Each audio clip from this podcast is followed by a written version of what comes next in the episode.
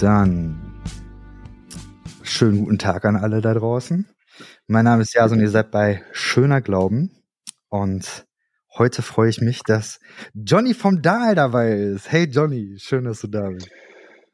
Servus, Jason, mein Lieber. Man sagt Jason, ne? Nicht Jason, Jason oder so. Jason. Ja, perfekt. Du, es freut mich sehr, äh, dass ich eine Einladung bei dir bekommen habe. Ich feiere eure Arbeit. Und es ist mir eine Ehre, dementsprechend hier zu sein. Ähm, wie geht's dir? Du, äh, ich komme gerade aus dem Unterricht und äh, das ist in letzter Zeit ist das sehr intensiv. Habe jetzt gerade habe ich eine Stunde gemacht, wo wir Nazi-Propaganda analysiert haben.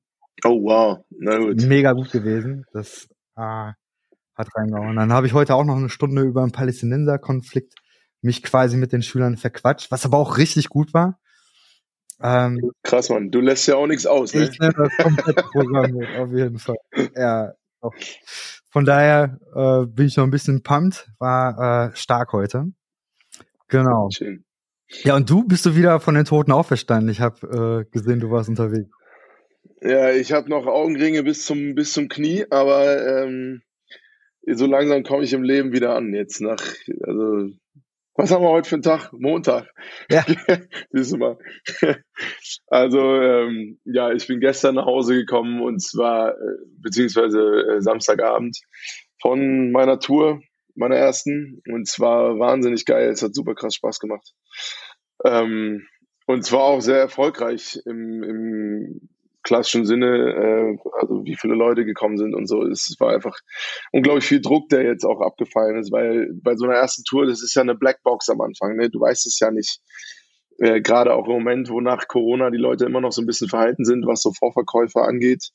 Da, da warten sie lieber noch mal ein bisschen, ja, mal gucken, ob es überhaupt stattfindet. Das ist schon noch sehr tief drin, merkt man. Außer halt, wenn du Taylor Swift heißt und du den Ruf hast, dass du innerhalb von drei Minuten äh, deine komplette Tour mit was weiß ich wie vielen hunderttausend Karten irgendwie verkaufst. Ja, bei denen. Ähm, das wird, ja, gib mir noch zwei Jahre. Ne? Dann ähm, bin ich vielleicht auch soweit, aber nee, das war jetzt diesmal noch nicht so. Deswegen war es echt auch viel auch Stress und ob das alles so hinhaut und so, muss man irgendwie alles aushalten. Und dementsprechend bin ich saumäßig froh, wie es geklappt hat. hat ähm, ja, und wir planen jetzt schon die nächste Tour, weil es so erfolgreich war. Also. Ich freue mich sehr darüber und es macht total Spaß. So, so MusikerInnen in meinem Freundeskreis eigentlich nur und das zu Recht wahrscheinlich äh, abkotzen, weil äh, das Business gerade schwierig ist. Weiß nicht, wie, wie siehst du? Ja. Ist tough. Ja, klar, es ist tough. Es ist generell, glaube ich, tough, ähm, einfach einen Künstler aufzubauen. Und das betrifft ja ganz, ganz viele. Ähm, das ist halt wie ein Startup äh, aufzubauen und da rechnet man auch nicht umsonst mit fünf Jahren reinbuttern, ohne irgendwas davon zu kriegen.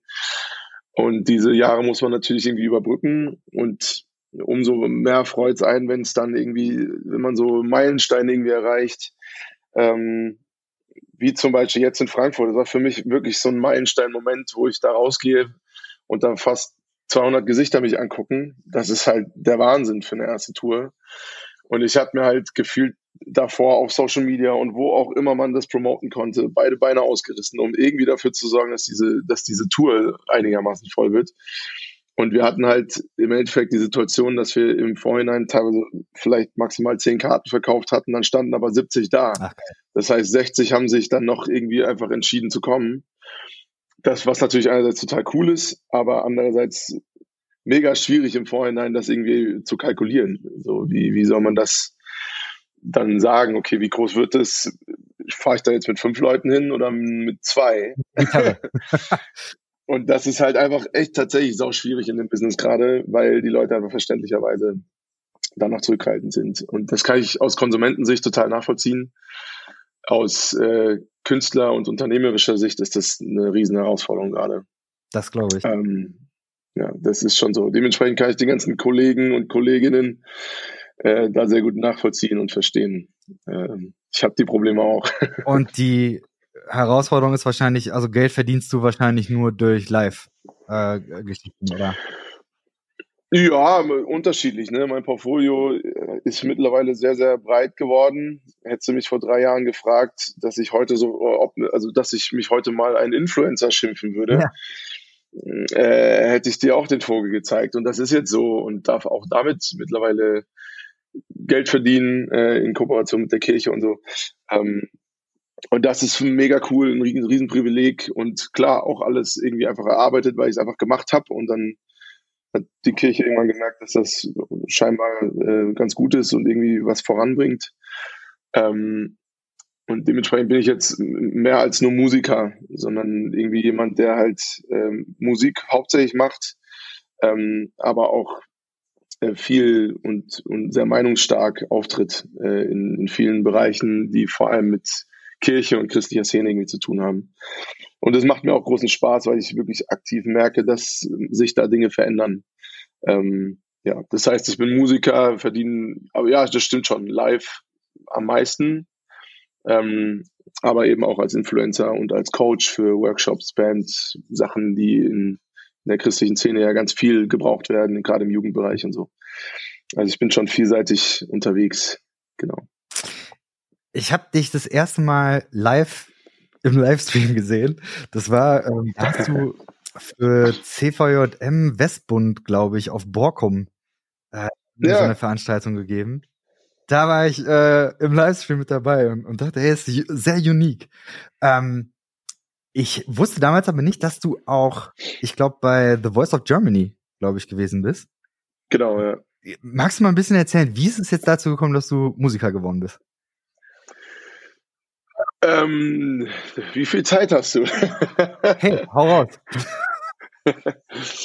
ähm, ja, lange Geschichte. Also ich habe ja eigentlich klassisch BWL studiert, aber auch sehr, sehr früh gemerkt, dass ich da mit zerrissenen Chucks und Lederhose der Einzige bin in der Vorlesung.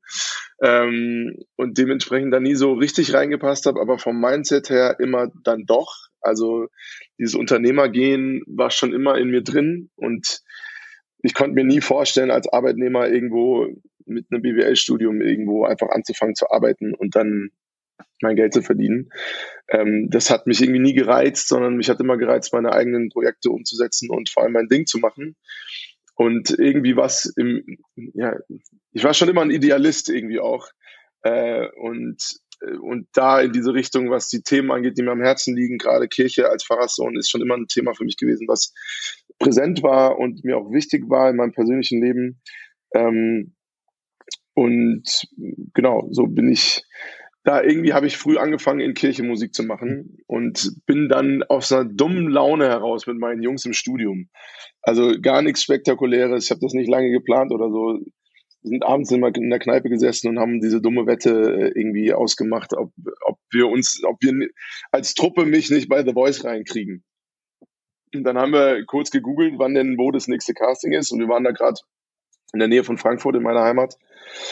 Und äh, zufälligerweise war direkt am nächsten Tag äh, das Casting Nein. in Frankfurt auch noch. Ja. Und wir guckten nur auf die Uhr, äh, 6 Uhr morgens oder so, also war wirklich ein langer, langer Abend, slash morgen. Und um 8 Uhr sollten alle da sein.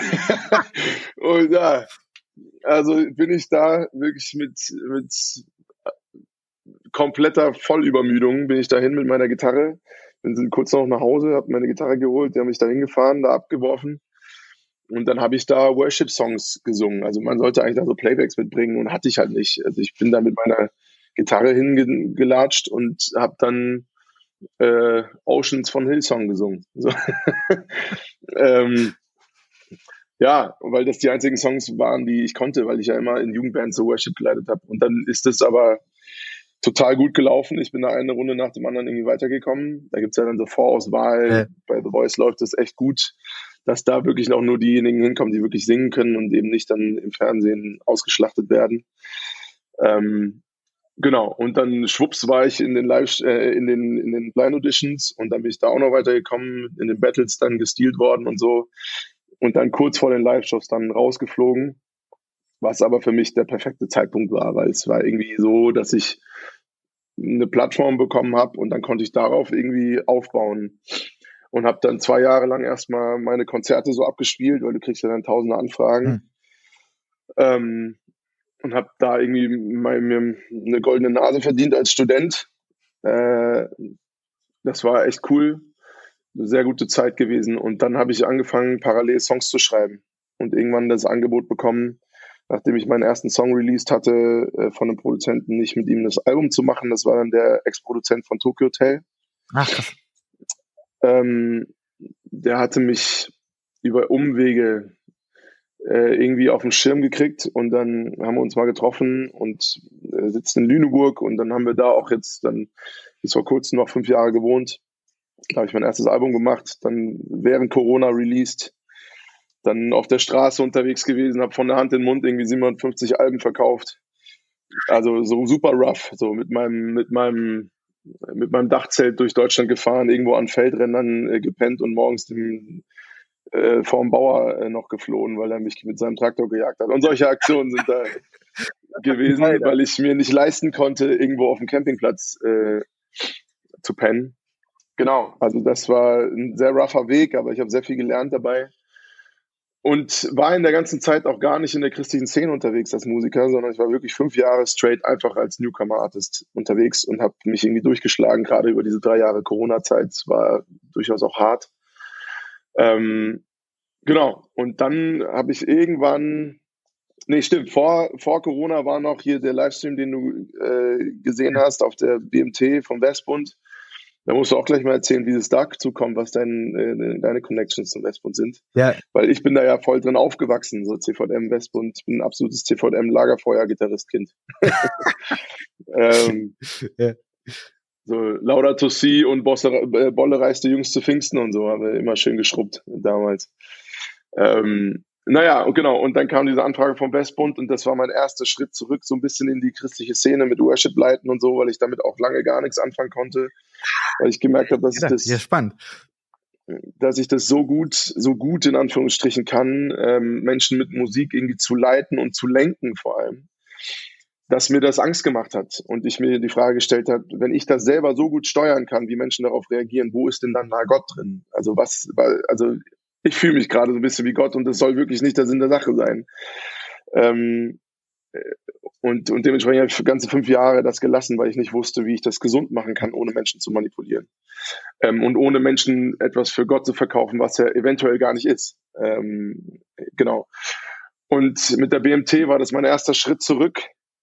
Und äh, ja, dann waren zwei Jahre Corona, wie gesagt, erstes Album released und so, äh, Straßentour, hinter mich gebracht. Und dann kam die Anfrage von Christabel, ähm, ob ich da nicht mir vorstellen könnte, die Musik zu leiten. Und das war dann für mich so der erste richtig große Schritt da auch in der Öffentlichkeit rein, die natürlich dann auch vor allem erst mal in der christlichen Szene stattgefunden hat. Äh, weil ab dann bist du ja eine, eine, christliche öffentliche Person auf jeden Fall und hat sich ja dann in, bei meinem Fall auch noch ausgeweitet auf eine weitere Öffentlichkeit. Ähm, ja, was teilweise, wo ich teilweise sagen kann, von Glück, äh, dass es so weit gegangen ist, weil mein Ziel ja als Künstler gerade ist, irgendwie Brücken zu bauen zwischen christlicher Szene und eben den Menschen, die damit gar nichts am Hut haben, aber denen es vielleicht auch gut tun würde, sich mit Glaube auseinanderzusetzen. Aber ja. wie war denn so für dich der Einstieg? Also ist dann die fromme Szene äh, ist da, äh, sind da weniger Leute unterwegs und deswegen kommt man da schneller an die Gigs oder äh, wie hast du das erlebt? Du meinst nach The Voice? Genau. Wie der Einstieg war? Ne, das hatte erstmal gar nichts mit der christlichen Szene zu tun, weil da hatten die mich überhaupt nicht auf dem Schirm. Also bis vor, bis zum Christabel hatte mich da niemand auf dem Schirm. Ah, okay. ähm, ich, ich bin beim Christabel, ging es dann immer darum, in diese ganzen Programmen, Vorproben und Besprechungen, ja, und dann fängt äh, fängt Johnny an, Worship zu leiten und so, dann fiel immer mal hier so hier und da mein Name und dann merktest du so richtig, wie in diesen ganzen christlichen Celebrity-Kreisen alle sich so umgucken, wer ist denn der Typ eigentlich?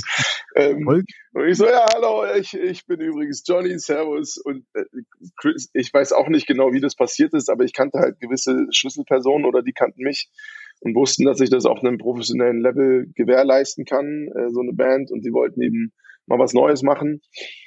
Und dann war ich da irgendwie zur richtigen Zeit am richtigen Ort und dann bin ich da gelandet. Aber die ganze breite christliche Öffentlichkeitsszene hatte keinen blassen Schimmer, wer ich bin. Und Christabel Worship Leitung ist halt die größte Bühne, die du so im christlichen Kontext findest, was das angeht. Ähm, mit, boah, beim Abschlussgottesdienst waren es, glaube ich, 14.000 Leute oder so. Also das heißt, mit Stream 16. Karriere, äh, im, Im Christlichen hat quasi oben gestartet. Jetzt kann ja, ja, genau. ja, ja, das war schon, war schon krass. Ähm, ja, und, und das mit dem Christlichen ist tatsächlich erst im Nachhinein gekommen, weil ich eben zu dieser Zeit, wo ich wirklich angefangen habe mit Musik machen, in einem professionellen Sinne, ähm, da hatte ich mit der christlichen Szene gerade ganz schön Kriegsfuß. Ja. Ähm, und jetzt ist es ja auch immer noch so, dass ich schon sehr kritisch bin, obwohl ich dazugehöre und auch dazugehören will. Aber in diesem, in dieser Rolle fühle ich mich ganz wohl, dass ich so ein bisschen sagen kann, ich glaube daran, dass da viel Gutes drin ist und, und wir Menschen daran führen sollten, sich mit dem Glauben auseinanderzusetzen, aber eben auf gesunde Art und Weise. Und da gibt es noch viel zu tun, sag ich mal. Ähm, ja. Und so bin ich jetzt heute hier als Musiker. Ich mag die Beschreibung christlicher Musiker überhaupt nicht, denn ich bin halt Christ und Musiker. Ähm, aber ich bin kein christlicher Musiker. Äh, deswegen heißt es nicht, dass ich christliche Musik mache, sondern ich habe eine Botschaft, die mit Sicherheit an vielen Stellen Berührungspunkte mit dem christlichen Glauben hat, weil ich eben als Mensch ähm, und auch einfach als Privatperson mein Leben auf diesem Fundament Glaube irgendwie aufbaue. Äh, aber deswegen kann ich auch mal ein Lied über Saufen schreiben. Das ist auch in Ordnung. So, ne? Oder über ein Cadillac oder so. Oder ein Cadillac, genau. Ja. Auf jeden Fall. Das war eine sehr lange Antwort, aber du hast ja gesagt, du hast Zeit. Auf jeden Fall, auf jeden Fall. Äh, fand's mega interessant. Ich muss sagen, dass äh, ich das cool finde, dass Christival, sag ich mal, den, den Mut hat, da nicht auf die Standard äh, drei, vier, fünf Bands zurückzugreifen, die wahrscheinlich schon überall gespielt haben. Ich glaube, das, also christlicher Musiker, ich, ich glaube, den, den Begriff, der ist, der ist wirklich, äh, kannst du knicken. Aber ähm, es gibt ja trotzdem einen gewissen Pool an, es gibt einen Pool an, an, an Bands oder Künstlern, die man für solche Formate sich vorstellen kann. Und ich würde sagen, äh, da bist du jetzt nicht so der Stereotyp äh, okay. Musiker da, wo ich sagen würde, das liegt mir sehr. Was würdest du sagen, Voll, was, für, was für Einflüsse äh, hast du? Als, als Musiker oder Musiker. als Christ? Hm. Ja, also schon ein sehr starker Worship-Einfluss von Anfang an. Das schon. Also ich bin mit so, mein Vater ist ein ganz alter Freund von Matt Redman zum Beispiel. Ach. Wer ihn kennt, Blessed Be Your Name geschrieben, ähm, 10.000 Reasons geschrieben. Äh, die sind zusammen äh, Mission Trip äh, in Südafrika damals gewesen und Tim Hughes war da noch dabei als 19-Jähriger, der Oh Happy Day geschrieben hat zum Beispiel auch. Also ich bin da schon sehr, sehr früh in dieser Szene, in der englischen Szene vor allem, ähm, irgendwie mit groß geworden, weil mein Vater als Vikar und meine Mutter äh, in London äh, gelebt haben für zwei Jahre und ich eben da auch dabei war. Und das wurde mir schon mit in die Wiege gelegt. Und dieser englische Geist, der, den ich für sehr gesund halte, der ist sehr geisterfüllt, aber gleichzeitig sehr pragmatisch ähm, an, an vielen Stellen. Also eben nicht so sehr, sehr manipulativ aufgeladen, sondern ja schon sehr fromm, aber eben am Leben dran. Ja. Äh, und, und da kann ich sehr viel mit anfangen weil ich eben diese Schnittstelle irgendwie äh, haben will. Und äh, ja, das ist so mein Haupteinfluss als Musiker, gerade als Worship-Musiker auch. Ähm, als, als säkularer Musiker bin ich sehr von der deutschen Oldschool-Hip-Hop-Szene und Singer-Songwriter-Szene geprägt. Ähm, und im internationalen Bereich so von Menschen wie John Mayer und so. Ähm, ja, also es ist ein wilder Mix und, und ich verstehe mich ja gerade auch als Songwriter und als Geschichtenerzähler. Und die Musik ist für mich eher nur das Medium. Also ich mache nicht Musik um der Musik willen. Ich könnte genauso auch Bücher schreiben, wenn das für mich der effektivere Weg wäre, um eine Geschichte zu transportieren. Ähm, ja, da ich aber nicht so gut in Rechtschreibung bin, ist das für mich ja. rausgefallen. ähm, Hörbuch. Ja, und ja, also das würde ich sagen, sind meine, sind meine Prägungen. Kitzel. Ja. Ach, ich hätte gedacht, also ich finde einige der Songs, gerade auch der neue, äh, hat was von von wegen Lisbeth. Ja. Eine ja. meiner, meiner ja. großen äh, Bands, die ich, die ich sehr feier. So, also so ein bisschen so dieses äh, Deutsch-Indie, aber ich glaube, du nennst deine Richtung äh, Straight Pop, ne? Also du machst Pop.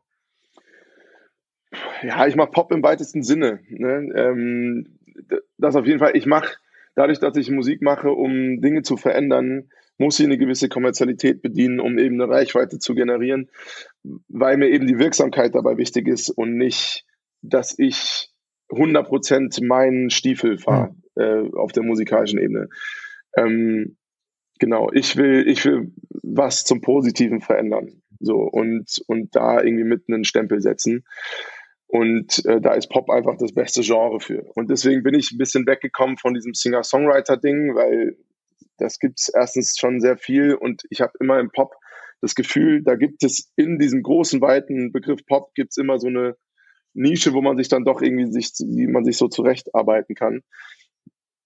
Und das funktioniert für mich mittlerweile ganz gut. Ja. Das hier, der neue Song Schwarz-Weiß hat ja auch sehr viel von so 80s äh, Einflüssen. Ja. Ähm, und, und ich probiere mich da in diesem, diesem Spektrum vom Pop schon sehr weit aus. Manchmal habe ich sehr rhythmische Texte, die dann fast in die Richtung von Hip-Hop gehen, wo dann wieder meine oldschool deutschen Hip-Hop-Einflüsse äh, irgendwie durchschlagen. Und manchmal ist es sehr gitarristisch, ähm, weil ich ja auch, mein Hauptinstrument ist die Gitarre und da auch sehr viel drauf gebe und mit der Gitarre ganz viel Musik kreiere. Äh, und, und auch nie ohne Gitarre auf der Bühne stehe zum Beispiel. Deswegen hat die Gitarre auch immer einen, einen großen Stellenwert. Und so setzt sich das dann zusammen. Das heißt, im Pop äh, fühle ich eine sehr große Freiheit. Ähm, soundtechnisch, Songwriting-technisch. Zum Beispiel Indie-Pop ähm, ist für mich dann schon sehr besetzt von Bands ähm, wie Provinz oder Jeremias oder ja, von wegen Lisbeth fällt damit sicher auch mhm. rein. Ähm, und ich bin ein absolute, absoluter Indie-Typ als Künstler, aber vom Sound her bediene ich mich da schon, äh, würde ich sagen, ja, eher im großen Bereich des Pop und versuche da aber mich nicht zu sehr drauf zu beschränken, weil so bin ich einfach auch nicht drauf. Ähm, ja, mein USP ist, glaube ich, dass ich gute Geschichten erzählen kann und darüber äh, Dinge, Diskussionen mit irgendwie beeinflussen kann. Du hast jetzt seit ja. einiger Zeit auch verstärkt äh, Videos bei Instagram produziert. Ähm, ja. Bist, glaube ich, auch Teil des Yeet-Netzwerks, wenn ich das so richtig äh, verstanden habe.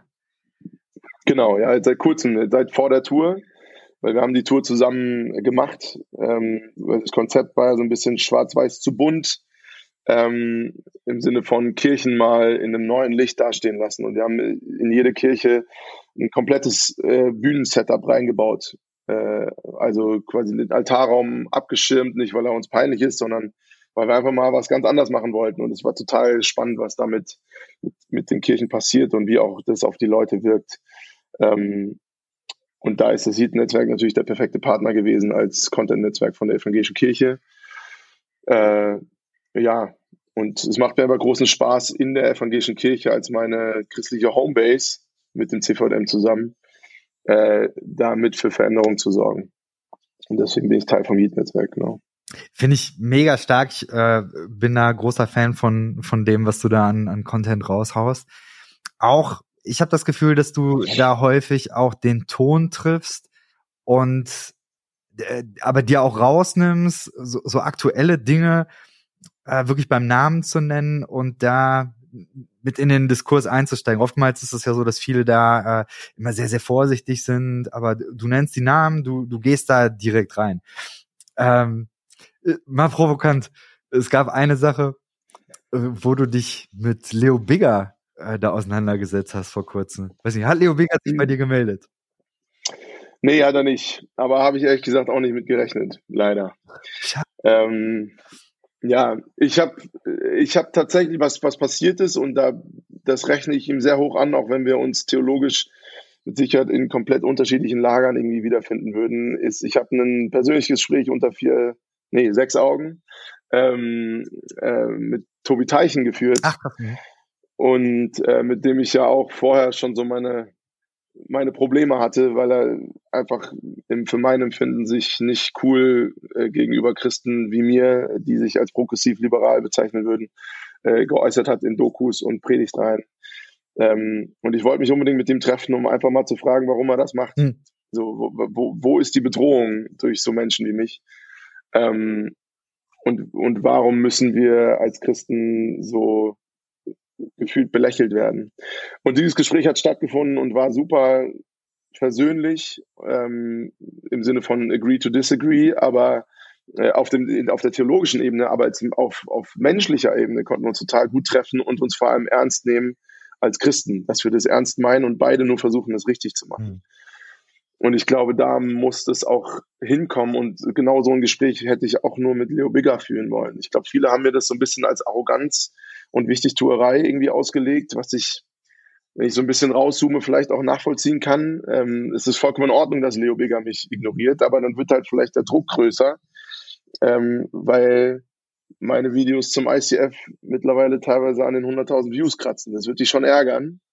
Ähm, und dabei ist es nicht mein Ziel, sie zu ärgern, sondern ich will wirklich Brücken bauen ähm, und ins Gespräch kommen. Wenn das jemand anders machen würde, denen so ein bisschen auf den, auf den Füßen zu stehen, dann gerne. So, ne? Ich, ich mache das nicht wegen der Aufmerksamkeit, sondern wegen der Wirksamkeit. Mhm. Äh, und weil ich nicht will, dass diese Gräben noch tiefer werden obwohl ich totaler Fan davon bin, äh, Dinge, die öffentlich gesagt werden und meines Erachtens totaler Quatsch sind, auch öffentlich dann zu kritisieren, weil was für eine andere Chance haben wir. Ähm, also es wird dann oft gesagt, ne, warum, warum sucht ihr öffentlich den Konflikt? Und ich denke mir dann immer, naja, ich sag mal so, also es ist eine Predigt online, die offensichtlich gegen Christen wie mich äh, gerichtet ist äh, mit 200.000 Views. Was hab, also warum sollte ich jetzt derjenige sein, der unter vier Augen das Gespräch sucht, äh, wenn so öffentlich äh, da eine Predigt so rausgehauen wird und in Leo Biggers äh, konkreten Fall ein Mittelfinger zweimal in die Kamera gehalten wird. Also das ist doch wohl ein Grund. Gibt. Ähm, und es gibt, glaube ich, bei YouTube da eine Entschuldigung, aber das war der Hintergrund. Ja, genau, genau. Es gibt eine Entschuldigung mittlerweile. Wobei ich schon sagen muss, ein, ein Kommentar ist natürlich die am wenigsten öffentliche und die Version mit am wenigsten sagen wir mal, Konsequenzen für ihn als Person. Äh, ich, ich respektiere das, dass er sich entschuldigt und ist auch in Ordnung für mich. Ähm, ich kann das aus persönlicher Sicht total nachvollziehen, äh, da, dass da mal auch der Charakter mit einem durchgeht, passiert mir auch manchmal. Ähm, aber ich mache dann halt ein Entschuldigungsvideo mit der gleichen Öffentlichkeit äh, wie das ursprüngliche Video. Ähm, das ist in dem Fall nicht passiert, aber das ist auch total sein Ding. Also das will ich ihm jetzt nicht ankreiden. Ich bin auch niemand, der nachtragend ist. Ne? Mir ging es mit dem mit der, der Anfrage an ihn, äh, ob wir uns nicht mehr unterhalten wollen, tatsächlich darum, ein Gespräch zu suchen, weil ich das Gefühl habe, da geht, gerät ein Diskurs aus dem Ruder, ähm, in einer, in einem Maß oder einer Form, die nicht mehr gut ist. Hm. Ähm, und es ist, äh, ja, es hat genug Abgrenzungen stattgefunden. Ich glaube, jetzt ist es eher die Zeit, äh, Gespräche zu suchen, um sich gegenseitig wieder auf einer Ebene zu treffen, ohne ja, dass man deswegen automatisch einer Meinung sein muss. Für mich ist ja die Frage auch, wie will man denn miteinander reden? Also, ja, voll. Ja ich glaube, es hat jetzt so ICF hat jetzt eine Predigt gemacht, was weiß nicht, wer sonst noch. Alle möglichen Leute machen Blog-Einträge oder Podcasts oder sowas, in, in dem äh, genau Abgrenzung stattfindet. Aber es ist ja nicht nur Abgrenzung, es ist ja auch ein härterer Ton. Also irgendwie Stinkefinger ist irgendwo drüber, finde ich. Voll, ja. Das das ja. Und dann ist ja die Frage, ja, wie will man miteinander reden? Und ich glaube, es ist ja da in dem Kontext bei dem äh, Leo Bigger Video, ist es ja nicht nur die Leute, die jetzt dekonstruieren oder progressiv sind oder sowas, sondern es geht ja vor allen Dingen auch um Leute, die ähm, hingehen und sagen, wir haben geistlichen Missbrauch erlebt. Ja, stimmt. Ja, gut, dass du sagst. Richtig. So, das, ähm, ich finde eine charmante Überleitung. Dein neuer Song, äh, ich habe es tatsächlich gerade erst äh, in, in der Pause gesehen. Da geht's um geistlichen Missbrauch. Der ist Freitag, glaube ich, rausgekommen. Nee, ja, genau, du hast vollkommen recht. Er ist äh, vor einer Woche Freitag äh, in der Originalversion rausgekommen und jetzt nächsten Freitag kommt die entsprechende EP dazu raus mit einem Remix von dem Song nochmal. Ah, cool. Den ein anderer Produzent nochmal gemacht hat. Ähm, genau.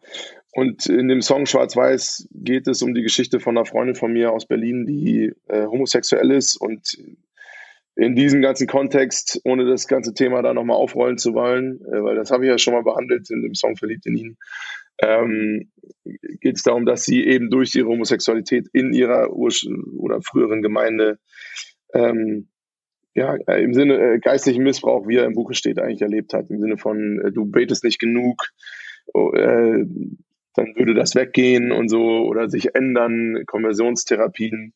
Ähm, noch und nöcher, also alles mögliche Schlimme, was man sich so vorstellen kann. Äh, und sich dadurch eine schwere Depression bei ihr entwickelt hat, die sie ja an den Rande vom Suizid teilweise gedrängt hat. Und ich kenne sehr, sehr viele vergleichbare ähnliche Geschichten. Und das ist einfach ein Thema, was hat sich ja in diesem Leo Bigger Thema auch total manifestiert, was einfach teilweise unter den Teppich gekehrt wird. Also es ist nicht so damit getan, dass man kurz mal sagt, wenn du ein Problem mit mir hast, dann komm zu mir, wir sprechen unter vier Augen. Und dann bist du aber so busy, weil du halt 25 Predigten in der Woche irgendwie halten musst, was fair enough ist. Aber damit ist das Thema nicht durch. Ähm, und es braucht eben eine Öffentlichkeit für diese Schattenseiten, die leider, ohne dass ich damit alle Freikirchen über einen Kamm scheren will, ähm, aber leider vor allem in Freikirche einfach Thema sind. Äh, ich weiß nicht, was dein genau. ist. Das kannst du vielleicht mal gleich sagen. Ich, ähm, ich glaube ja, dass ein Punkt, also mein geistlicher Missbrauch ist im Grunde ja eine Form von, das ist ein Machtgefälle, jemand mit mehr Macht ähm, ja. benutzt geistliche Argumente oder ein geistliches Narrativ, um unlautere Dinge durchzusetzen, also sich selber zu bereichern oder Menschen ja. auszubeuten, andere Menschen ähm, irgendwie anzustiften, über ihre Grenzen zu gehen, was weiß ich, so verschiedene Dinge. Also unlautere Mittel werden irgendwie mit einer geistlichen Soße übergossen und dann Machtgefälle. So, das, das sind, glaube ich, so die Sachen, die man ähm, aus der Forschung da äh, nehmen kann. Ich habe äh, tatsächlich da kürzlich noch ein bisschen zugearbeitet, auch wissenschaftlich. Da bist du wahrscheinlich noch viel besser informiert als ich. Ja, weiß ich nicht. Äh, ich bin da nicht so extrem tief drin, aber ein bisschen was habe ich dazu gemacht. Ähm, ich äh, habe äh, kürzlich einen Lehrauftrag ähm, noch an der CVM-Hochschule. Äh, das ist auch so ein bisschen so meine äh, Verbindung zum CVM. Ja, äh, da war das Thema. Ähm, aber ich habe das Gefühl, dass wenn, wenn das der Fall ist, dass das Gespräch, was man dann eigentlich auch führen muss, ist, dass es bestimmte Idealbilder von Kirche gibt. So, also mhm. die große Bühne, ähm, dann ist der Starprediger und alle hören zu. So, und äh, dann die, die große Bühne mit, mit Licht und so weiter. Der, der feuchte Traum von, von jedem Musiker im Prinzip. Das ich auch, da können wir mal drüber reden. Ähm, ja. Aber eben auch von, von Predigenden und, und von, von Leitern, diese riesigen Gemeinden. Das ist irgendwie so das, das Bild. Und ich habe das Gefühl, dass äh, diese Strukturen, die sind eben so zentralistisch ausgelegt, dass eben der, der, die, die Starfigur ist, ist ganz oben. Und das kann doch eigentlich nur dazu führen, dass solche Fälle von Machtmissbrauch, dass die sich immer und immer und immer wiederholen werden. Einfach deswegen, weil der, der äh, Albrecht heißt da, der hat das in einem Buch mal gesagt, äh, weil wir einen König wollen. Wir wollten einen König, mhm. über Bill Heibels gesagt. Weiß ich, wie, wie siehst du das? Ja, absolut. Also ich glaube, alles, was mit Scheinwerferlicht zu tun hat, birgt immer eine gewisse Gefahr, dass äh, dadurch ein Machtgefälle entsteht, das ungesund ist. Und vor allem, wenn, also per se ist das schon mal ein Machtgefälle und dann ist noch die Frage, wird es ausgenutzt oder nicht. Und ich glaube, Freikirchen sind von daher so gefährdet, dass das tatsächlich auch dazu kommt, weil sie eben ja im Endeffekt, und das ist jetzt wieder eine kontroverse Haltung, aber im Endeffekt sind es Unternehmen, ja. Die überleben müssen ähm, und die finanziell in, in wie auch immer erfolgreich sein müssen. Und wie wirst du in Freikirchen erfolgreich? Durch Spenden. Ähm, und äh, dadurch und durch viele Spenden wirst du erst dahin kommen, dass du eine große Bühne hast, durch die du wieder die Spenden erhöhen kannst, weil du eine Idealfigur auf die Bühne stellen kannst und so weiter. Und so, so schaukelt sich das immer weiter nach oben. Und dann das noch kombiniert mit so Inner, Inner Circle Marketing Strategien nach dem Motto, du bist hier herzlich willkommen, ähm, du darfst hier so sein, wie du bist. Das ist dann nur ne, dieser äußerste Kreis. Äh, und da hast du meistens überhaupt gar keine Verpflichtungen. Du darfst einfach nur kommen. Du wirst äh, mit Love Bombing überschüttet. ähm, mit Welcome Team und wobei ich da gar nichts gegen sagen will. Ich finde es super, dass du Leute äh, herzlich willkommen heißt und, und das Gefühl gibst, sofort dabei sein zu können und so. Aber wenn dahinter, ob bewusst oder unbewusst, der ja die Intention steckt, äh, dass die Gemeinde überleben muss, und du dafür natürlich immer neue Leute brauchst, weil gerade in diesen großen Gemeinden ja auch immer eine, ein großer Durchlauf ist, dass Leute wieder abgehen, weil es ihnen einfach theologisch nicht tief genug ist. Ähm, genau, und dann brauchst du natürlich neue Leute. So, und, und dann geht es darum, willst du in den nächsten Inner Circle rein? Also erste Stufen von Mitarbeit und so. Ähm, und dann geht es ganz schnell in so eine Dynamik rein, dass du eben mit deiner Arbeitskraft oder finanziell einfach ausgenommen wirst. Mhm. Äh, und damit will ich gar nicht sagen, dass das Leute, dass die Leute bösartig sind. Ne? ich glaube, das kommt eben das, darum geht's gar nicht. Durch die Art, wie solche Kirchen äh, aufgebaut sind, wie die strukturiert sind. So, und welche systemischen ja. Zwänge damit. Also Gehälter müssen bezahlt werden, diese ganze, dieses ganze Ambiente, das kostet ja alles unfassbar viel. So, und äh, genau. funktioniert eben nur, wenn du viele Ehrenamtler hast. Also ich, ich finde ja, dass, dass ähm, ich war vor einiger Zeit, war ich das erste Mal in Bochum im Starlight Express Musical. Und ich habe so das mhm. Gefühl, dass, dass das, was die da äh, täglich auffahren, das ist so ein bisschen, habe ich das Gefühl, äh, ungefähr das, was wahrscheinlich so ein ICF Zürich oder Hülsung oder sonst wie, was, äh, was die so auffahren. So von dem, äh, von dem, von dem Grad an Organisation und Equipment und was weiß ich. So, aber bei Starlight Express hast du einfach einen Huni bezahlt. Richtig. So, und es gibt ja einen Grund dafür, dass es da 100 Euro Eintritt kostet. So, und das, ja, ja. das ist eben vom Geschäftsmodell her schwierig, finde ich. Absolut. Es ist, es ist hochgradig schwierig. Ähm, ja, und deswegen, man muss da immer aufpassen, dass man nicht Leuten äh, pauschal von Karren pisst, ein bisschen, weil die das, glaube ich, wirklich nicht böse meinen, aber es entsteht ja ein Druck, dass es immer weitergehen muss. Und dann sind im Endeffekt die Ehrenamtler und die ganz normalen Menschen, die da einfach hingehen, diejenigen, die ausgenommen werden. Ähm, und und das, ja, es geht einfach schnell. Also, und ich glaube, es ist per se überhaupt gar kein Problem damit, dass du auch geistliche Unternehmen irgendwie hast, die, die auch viel reißen. Also, ne, es ist, man kann ja auch viel von denen lernen ich bin da als Worship-Musiker viel näher an den dran, als die meisten denken. So, mhm. die Worship-Szene funktioniert vor allem über die äh, freikirchliche Szene. Ja. Obwohl mich da jetzt auch viele nicht mehr haben wollen, weil ich denen zu unangenehm bin. Ist auch alles in Ordnung. Ähm, und, und wir sind auch auf solche Bühnen angewiesen, aber das Hauptproblem entsteht, wenn es dann, wenn es dann kombiniert wird mit so einem, mit so einer geistlichen Druckausübung. So, möchtest du zu Gottes Inner Circle gehören, äh, dann investiere dich noch mehr in Gottes, äh, da rein, Gottes Kirche und Gottes Reich zu bauen. Aber bloß nicht die andere Kirche, ja. sondern chill bei uns. So, ne? Ähm, und, und es ist, es wird dann immer so gesagt, ja, du kannst ja zehn Prozent von deinem Bruttoeinkommen übrigens auch spenden. Ähm, und dann, wenn man das dann aber woanders hinspendet, ist das dann immer so, ja, ne, also es ist halt so, es ist immer so eine, so eine subtile Art, äh, die Menschen dahin zu lenken, dass sie schön so das Geld äh, das dann auch in der entsprechenden Gemeinde, wo sie auch hingehen, irgendwie landet. Und eben nicht bei World Vision oder so, die auch eine großartige Arbeit machen und ganz viel Gottes Reich bauen, würde ich mal sagen. Ähm, oder jegliche andere äh, Organisationen, die auch nicht christlich sein kann.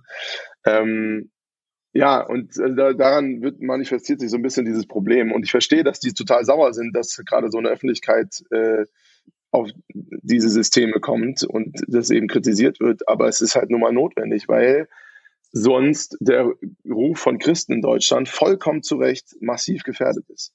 Und das ist einfach mein Herzensthema, weil ich bin aufgewachsen mit einem sehr, sehr gesunden, würde ich sagen, christlichen Umfeld wo ich alle Fragen stellen durfte, die ich, die ich habe, ähm, wo der deutsche Bankchefsohn neben der äh, Tochter von einer alleinerziehenden Stewardess sitzt und das das Normalste auf der Welt war und es da kein Gefälle gab. Hm. Und in dem Moment, wo der irgendeinen dummen Reichenspruch gemacht hat, von mindestens zehn Leuten verbal auf den Sack gekriegt hat. Und dann das, und das hat, ich erinnere mich da an so eine Situation, die ihn nachhaltig, glaube ich, verändert hat, weil er da eben direktes Feedback gekriegt hat. So, Diggi, das läuft hier so nicht.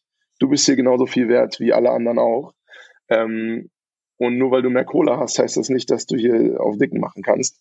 Ähm, und das ist mit Sicherheit in, in anderen Jugendgruppen auch so. Und ich glaube, diese Form von, von christlicher Gemeinschaft ist die, die Menschen für, für Menschen sehr, sehr gesund ist. Für mich, zumindest war sie für mich sehr, sehr gesund. Sie hat mir unfassbar viel äh, Selbstbewusstsein gegeben.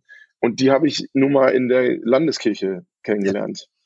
Und ich glaube, dass da sehr, sehr viel Gutes dran ist, dass die Landeskirche nicht auf nicht unmittelbar auf Spenden von ihren Mitgliedern angewiesen ist, sondern dass das zentral geregelt wird. Ähm, deswegen bin, setze ich mich auch so dafür ein, nicht aus der Kirche auszutreten, weil ich glaube, dass da eine ganz große Freiheit drin steckt, die eben diese Gemeinden vor Ort äh, unabhängig macht äh, finanziell und eben sie dann auch mal die unangenehmen Themen ansprechen können. Äh, und, und so die, dieses weite Tor für geistlichen Missbrauch, was in Freikirchen systematisch einfach da ist, ähm, sehr, sehr viel kleiner ist. Natürlich gibt's das auch in Landeskirchen und das ist genauso schlimm. Aber ja, deswegen stelle ich das da so raus und kritisiere da die Systeme, die in Freikirchen irgendwie nun mal einfach so sind, äh, schon sehr vehement, weil mir das einfach saumäßig wichtig ist, dass Menschen in einem gesunden geistlichen Umfeld irgendwie zu Hause sein dürfen und da sich entwickeln dürfen. Schwarze Bund heißt der Song? Ja. Äh, Schwarz-Weiß heißt der Song und die EP Schwarz-Weiß zu bunt. Schwarz-Weiß zu bunt, okay. Ähm, verlinke ich auf jeden Fall. Ähm, du bist mittlerweile in Marburg, oder? Richtig, ich wohne in Marburg. Ähm, Hat dich und ich, dahin gelockt. ja, ja, die Undgemeinde Marburg ist mein, ja, ohne dass ich jetzt zu viel, es läuft auch viel nicht richtig und so und, und ist anstrengend und so, aber ich war zwölf Jahre lang äh, auf geistlicher Heimatsuche, würde ich sagen. Ja. Und habe die jetzt in bei und Marburg äh, absolut gefunden. Ähm, was für, mir, für mich sehr, sehr viel geistliche Lebensqualität zurückgegeben hat. Weil vorher war ich als öffentliche Person und äh, ja, ja, als doch als christliche öffentliche Person total viel unterwegs, ganz viel in Gemeinden und christlichem Umfeld unterwegs, aber habe mich nie irgendwo so richtig als Johnny zu Hause gefühlt, dass ich da auch einfach sein darf und mich in einen Sitzsack setzen und einen Kaffee trinken und überhaupt nichts leisten muss. Und da bin ich einfach sehr, sehr dankbar für. Ja, und meine Frau kommt hierher äh, es ist, meine Paten wohnen hier, also es hat einfach gematcht auf ganz, ganz vielen Ebenen. Ich bin Hesse, Marburg ist in Hessen. Ähm, ja, und jetzt seit, seit Mai wohnen wir hier und das ist äh, sehr, sehr schön. Ja. ähm, ich war selber noch nicht da, kommt sicherlich noch. Ich habe äh, mir verschiedene YouTube-Gottesdienste da angeguckt. Ähm, ist nicht ganz so weit weg, also Offenbach, Marburg, ich glaube, es ist irgendwie eine Stunde, Stunde an. Du kommst nicht aus Offenbach, ja, Also ich wohne da jetzt. Ich, äh, ja, ja, doch. Ich, bin in Offenbach geboren. Nein. Ich bin Offenbacher. OFC, Digi, OFC. ich muss sagen, ich bin in den letzten Jahrzehnten so oft umgezogen und ich habe jedes Mal, wenn ich irgendwie in eine neue Stadt kam, habe ich versucht, ähm, so Lokalpatriotismus mäßig irgendwie mit dem Fußballverein da zu Ich muss sagen, äh, in Düsseldorf ist mir hart schwer gefallen, hat echt nicht geklappt. Ähm, Im Studium in Dortmund auch, boah, weiß nicht. Das war eben so in so einer, das war, das war in den frühen 2000ern. Ey, was hat Dortmund da für eine Scheiße gespielt? Ist geil. so, und jetzt Offenbach, boah, Diggi, ich weiß auch nicht. Na gut, da kannst du, was die Qualität angeht, kannst du da nicht, ich habe auch überhaupt keine Ahnung vom Fußball, aber ich war immer aus äh, Rebellion, war ich immer für den OFC, weil alle immer für Eintracht Frankfurt waren.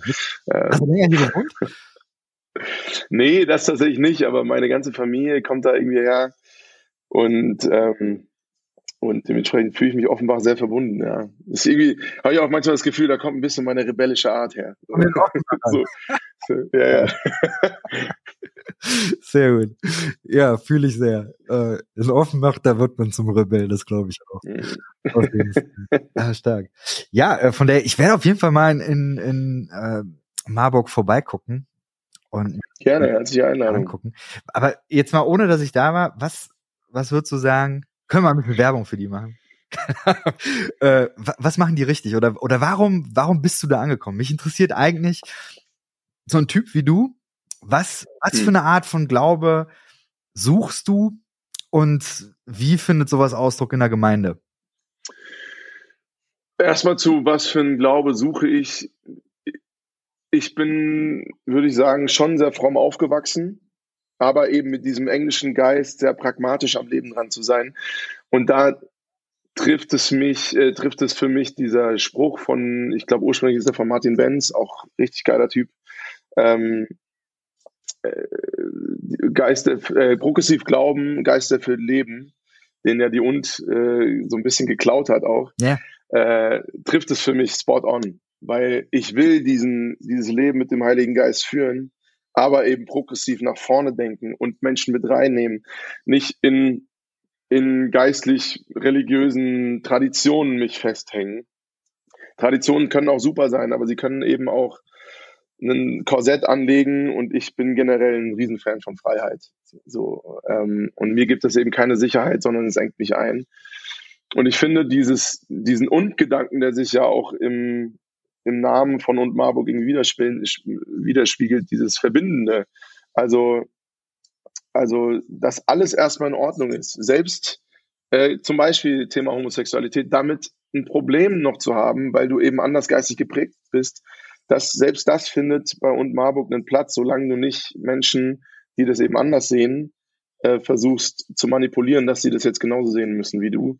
Und genauso wird niemand auf dich einreden, ähm, zumindest im Optimalfall, äh, dass du jetzt super konservativ und homophob bist oder so, sondern es ist okay, diesen Weg eben zu gehen und es ist okay, da erstmal anzukommen mit den Fragen, die man hat. Und äh, das finde ich super sexy, wenn das funktioniert, weil in, in und wirst du keine einheitliche Meinung finden. Äh, weil eben dieser Und-Gedanke verbindend zu sein und eben im Gespräch zu sein und im Austausch und auf Reise miteinander, ähm, das der Hauptkern ist. So, und auch der USP. Äh, und das kannst du aber wissen, dass sich da teilweise in theologischen Diskussionen gekloppt wird wie die Kesselflicker. Aber das ist genau das, genau das Problem. Äh, nicht Problem, sondern genau das, was ich eben will. Ich will ähm, miteinander unterwegs sein, sich aneinander reiben, aber immer mit der, mit der Grundbasis, dass man äh, als Geschwister zusammen unterwegs ist und alle auf Augenhöhe sich begegnen, weil jeder weiß, man versucht es nur richtig zu machen. Ähm, und natürlich wird es da Reibereien geben, aber da keine Angst vorzuhaben. Ähm, und was ich eben auch an und Marburg so cool finde, ist, dass sie an der Landeskirche angedockt sind, aber trotzdem sehr frei. Ähm, ja, und, und so eine, eine, als Gemeinde eine Freiheit haben, die, die mir, die, die für mich total wohltuend ist. Ähm, und eben, da, ist kein, kein Perfektionsanspruch. Doch ist es schon, ähm, dieser, dieser Performance-Aspekt ist in, in, in, in Marburg auf jeden Fall auch gegeben. Ähm, aber ich sag mal, man kann auch mal fünf Grade sein lassen. Ne? Das ist, das ist alles in Ordnung und äh, ich weiß nicht, es ist irgendwie so ein, so ein Geist, der da in dieser Gemeinde ist, der für mich total ansprechend ist. Ähm, ich kann da meine Gaben eingeben als Profimusiker. Ähm, ich kann da aber auch einfach da sein als Familienmensch, als Ehemann mit meinen Fragen ähm, und, und da ankommen. Und deswegen fühle ich mich da sehr, sehr zu Hause äh, und bin sehr dankbar für diese Gemeinde und glaube auch, dass das eine Gemeindeform ist, die die Zukunft prägen wird. Und ich bin immer, ne, habe ich ja schon erzählt, ich bin jemand, der nach vorne denken will und Systeme mit verändern und, und Umfelder mit verändern. Und deswegen macht es mir Spaß, da das Gefühl zu haben, da bin ich irgendwie an was dran und mit dabei, was nach vorne gerichtet denkt und, und neu denkt äh, und natürlich da dann auch viel irgendwie Shit abbekommt. Aber äh, das ist schon immer bei Pionieren so gewesen. Ja. Und äh, das erlebe ich als Johnny vom Dahl, als öffentliche Person, als Musiker. Ähm, und ich war auch schon immer ein Pionier und dieser Pioniergeist, den, den finde ich eben bei Und Marburg auch. Äh, und deswegen kann ich das sehr gut aushalten. Wenn du mal so nach vorne guckst, was glaubst du, wo gehen so Trends hin? Also ich gerne bei dir in der Musikerszene. Was erlebst du da äh, als, ich meine, du bist auch Podcaster. Hm. Das ist voll krass. Äh, diese ganzen Online-Geschichten, Instagram und so weiter, Ähm, was nimmst du wahr? Ist eine ganz breite Frage. Ähm, was nimmst du wahr? Wo, wo gehen die Trends hin? Also ich glaube, dass der Trend gerade schon total in diese progressive Richtung geht, weil ich einfach merke, wie viel Feedback ich darauf bekomme auf Instagram als Musiker. Ähm, und, und genau das aber auch der, der, das Problem sozusagen ist, was diese, diese, diese zwei Seiten so gerade so, so krass definiert und aufmacht, weil natürlich die Seite, die, die so lange so vorherrschend in Anführungsstrichen irgendwie war, die sehr progress, äh, sehr, sehr konservativ und eben freikirchlich geprägt war, äh, bis hin zu fundamentalistisch.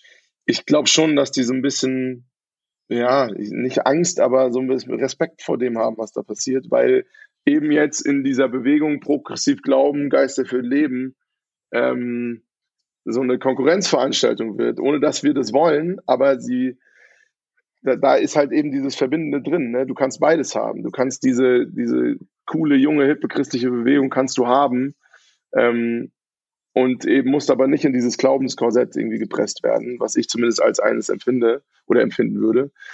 Äh, und ich glaube, das weckt eine Sehnsucht oder oder bedient eine Sehnsucht, die viele Leute vielleicht weggedrückt haben, weil sie sonst keine Alternative hätten hm. und müssten dann halt vielleicht in eine Landeskirche gehen, wo du ähm, einen relativ, teilweise einen relativ verstaubten Glauben findest, aber eine sehr progressive Theologie.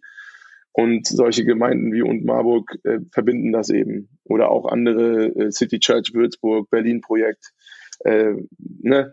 Äh, und da entwickelt sich gerade so eine Bewegung, die immer weiter wächst, immer größer wird. Ähm, und ich glaube, dass da die Zukunft ist. Und die Frage ist halt, wo diese ganzen Gemeinden, die jetzt gerade so riesig sind, ähm, ob die da mitgehen und sie merken, dass, so empfinde ich das zumindest, sie merken, dass da eine Veränderung stattfinden muss. Sie wissen aber noch nicht, in welche Richtung und wie sich das auswirkt. Und das ist natürlich eine Unsicherheit, die Menschen oft ähm, mit Aggressivität, äh, Aggressivität bekämpfen. Mhm. Ähm, ja, deswegen glaube ich, wird schon nochmal diese, diese Spaltung schon nochmal extremer werden, leider.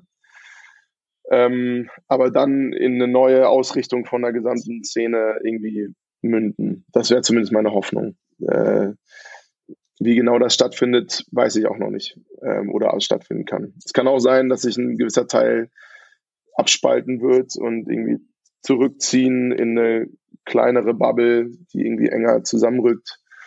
Ähm, das ist leider bei Veränderungsprozessen, denke ich mal, einfach so. Äh, genau. Deswegen kann man die Veränderungsprozesse aber nicht vermeiden. Wie ist es denn für dich als, als Musiker? Also du hast jetzt deine erste Tour gemacht, so mit diesem verbindenden, aber schon klar auch progressiven Ansatz. Ähm, weiß nicht, gehen dir da nicht zig Gigs verloren? Äh, mach, gehen da nicht viele Türen zu? Wie, wie, wie erlebst du das? Äh, mit Sicherheit. Klar. Aber ich war schon immer so idiotisch genug, dass mir das scheißegal ist. ähm, ähm, Who cares? Ja, genau. Also ich, ich habe letztens zu einer Freundin gesagt, ja, selbst wenn ich dafür Gigs und Aufträge verliere und wirtschaftlich dafür vielleicht an der einen oder anderen ähm, Stelle irgendwie wirtschaftliche Einbußen mache, ist es mir nicht wert, dafür meine Integrität aufzuge aufzugeben. Äh, und vor allem auch meine Authentizität. Ich habe das Wort hingekriegt. Ähm, und, und ich glaube auch, dass das mein Unique Selling Point ist, um mal in diesem Business-Sprech zu sein. Ich glaube, Leute folgen mir und buchen mich auch, weil ich eben so authentisch bin und da kein Blatt vom Mund nehme und eben die Gefahr eingehe, dass ich da Menschen erstmal vielleicht auf den, auf den Schlips trete, aber damit eine Diskussion oder ein Gespräch wieder aufgreife, was viel zu lange nicht geführt wurde. Mhm. Ähm, und das ich glaube, eine meiner Tugenden ist schon, dass ich Mut habe und einfach da oder oder manchmal, weiß nicht, vor dem Teichengespräch, ne, da, da habe ich mir dann eine Viertelstunde vorher erst angefangen, darüber Gedanken zu machen, ob das gerade so eine kluge Idee ist. Und davor war das einfach, war das einfach mein, mein Aktionismus und meine, mein Bedürfnis, da ins Gespräch zu kommen. Ähm, und na klar, aber eine Viertelstunde vorher gibt's dann auch kein Zurück mehr. Und das fällt mir in dem Sinne ein bisschen in den Schoß, weil dann passiert es einfach. Und in 98 Prozent der Fälle ist es sehr, sehr gut, dass es so war. Ähm, und und ja, also und das Gute ist auch, dass ich so schnell meine Meinung gesagt habe, dass ich das jetzt gar nicht so krass merke, mhm. welche Gigs mir da flöten gehen, sondern die haben mich halt vorher auch nicht gebucht und buchen mich jetzt halt umso weniger. Ja, äh, und dementsprechend fällt mir das nicht auf und ich sag mal, mir hat es nicht geschadet im wirtschaftlichen Sinne. Ich muss jetzt nicht meine Zahlen hier darlegen, aber ähm, Menschen schätzen das sehr, so wie ich das wahrnehme, dass ich da äh, straight bin und, und mich auch nicht verbiegen lasse, äh, selbst wenn äh, 300 Hate-Kommentare kommen. Ähm, hm. Genau. Und, und ich glaube, da habe ich eine, eine super Power, ähm, die andere nicht haben. Die haben sie dann in einem anderen Bereich. Ich glaube, jeder hat eine Superpower und die ist vielleicht meine. Ich glaube, meine Superpower ist nicht mal die Musik oder das Geschichten erzählen, sondern eben das, dass ich radikal authentisch und integer bin. Ähm, hm. Ja. Genau das ist die Stelle, an der der Akku meines Laptops den Geist aufgegeben hat. Aber es war zum Glück auch die letzte Frage, die ich Johnny gestellt hatte. Ähm, der Rest der Aufnahme ist leider nicht mehr da und das Einzige, was noch gekommen ist, ist, dass ich Johnny vielen Dank gesagt habe und er sich auch äh, bedankt hat und wir uns verabschiedet haben. Aber das einfach noch hinten dran. Liebe Leute, macht's gut. Bis zum nächsten Mal.